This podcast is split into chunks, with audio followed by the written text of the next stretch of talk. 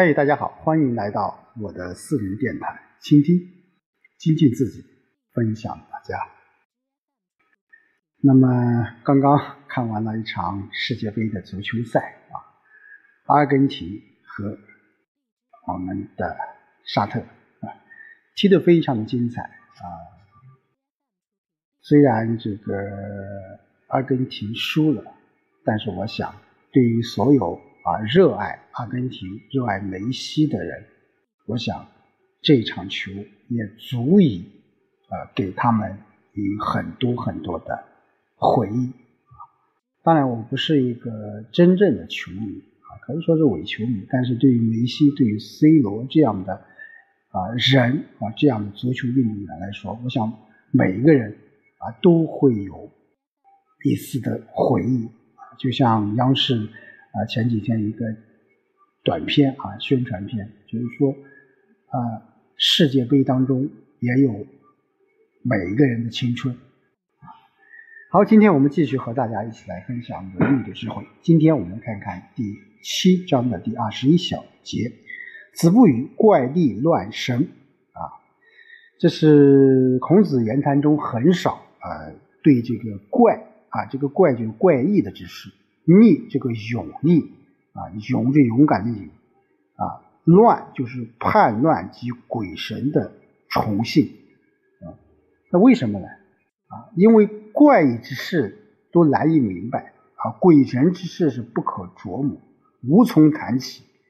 那勇力也不值得夸耀，故也不谈啊。而叛乱是以下犯上，是和当时的礼仪制度。是相违背的，所以他也不去谈论啊。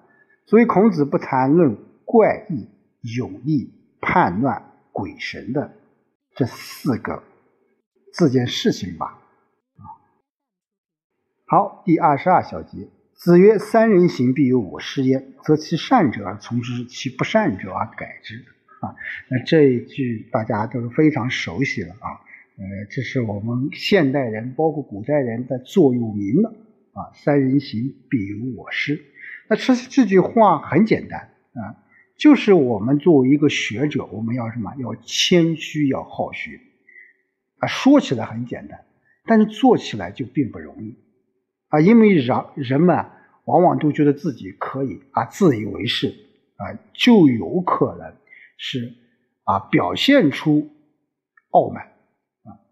那孔子，我们说之所以能够成为伟大的思想家和教育家，就是离不开他这种谦虚好学的精神啊，谦虚好学精神啊。三个人同行，其中必定有人可以作为值得我学习的老师。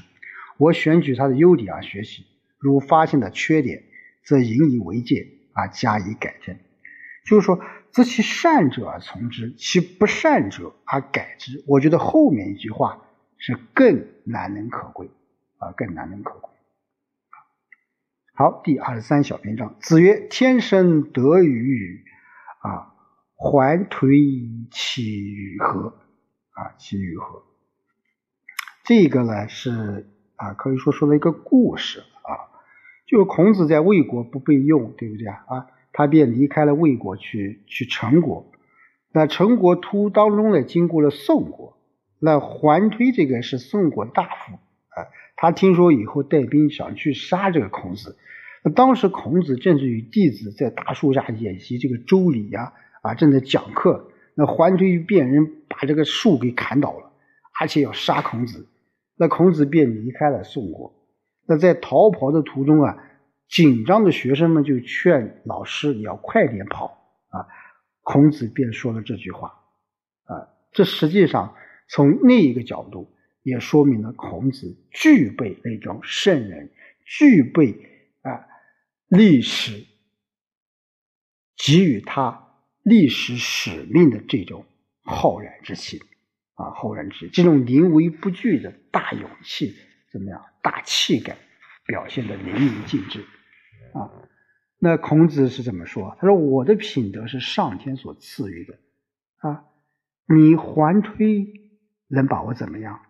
啊，能把我怎么样？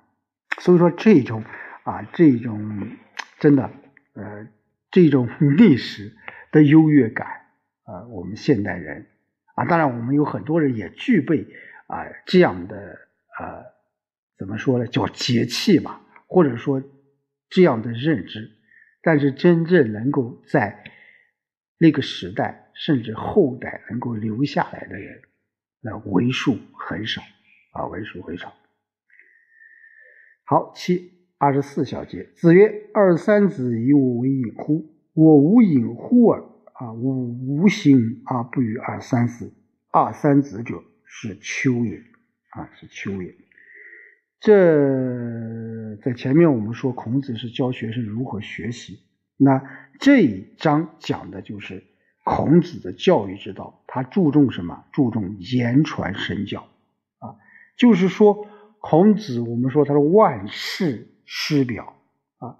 那作为一名教师啊，我们说现在作为一名教师，我们要师德，我们要有楷模，树立楷模啊。他教育学生的方法就是这两种：一种什么叫言传身教，就把自己的知识啊、啊自己的学问呐、自己的道德啊啊都向学生去传授，毫无保留，毫无隐瞒。那第二，他要把学习怎么样？要融入日常生活，循循善诱，诲人不倦，让学生慢慢去体悟和感悟。啊，也就是说，不像我们叫填鸭式教育，而是一种什么？啊，现在叫启发式教育，或者说我们现在叫啊素质教育。啊，当然我不大喜欢说用素质教育这样一个词。其实素质教育啊提出来，我觉得啊还是。不大契合教育的这种模式和方式，所以孔子说：“你们大家以为我对你们有什么隐瞒不教的吗？我没有什么隐瞒不教你们的，我没有一点不向你们公开的。这就是我孔丘的为人啊，孔丘的为人就知无不尽啊。”好，第二十五小篇章：“欲以四教，文信忠，文行忠信。”啊这又是讲到了孔子教学的方式或者教学内容，它是一个什么？是一个由浅入深的顺序啊。那孔子我们都知道，他注重古代的典籍啊、文献资料的学习和教学啊，但有些书本知识还不够的，还要注重什么？社会实践活动啊，社会实践活动，特别是注重于什么？注重于这个学识和人品，也有忠与信。啊，忠与信，这个信就是什么？就是德性啊。文啊，就是我们说知识啊。忠与信啊，这个信是信仰的信啊，那就是一种什么啊？一种你对啊这个时间对一个事件啊有一种守信的这种功能。啊所以孔子以四项内容来教导学生，哪四项？叫文就是文化知识，啊，信就是履行所学的知道的这种行动，啊，行，啊，忠啊就忠诚，信那就是什么？就是守信，啊，守信。这四样应该说是孔子教育学生非常重要的这个内容，好，七至二十六，子曰：“圣人无不。”得而见之矣。得见君子者，斯可矣。子曰：“善人无不得而见之矣。得见有恒者，斯可矣。”哇，唯有虚而为隐，悦而为泰，然乎有恒矣呀！啊，有恒矣。就是说，这一章主要是还是什么？对孔子对当时的社会的这一种很多现实的一种感叹吧。啊，就对那些春秋末期，我们知道礼乐。啊，礼崩乐坏的这种时代啊，社会状况，那孔子认为，在那种情况下，你要想找到理想中的圣人或善人，啊，是很难的。而那些什么虚伪的人，那些假装充实的人，那些假冒富裕的人，啊，很多很多，很多很多！我不求能得到看到圣人，我只。能看到君子有恒者，就心满意足了。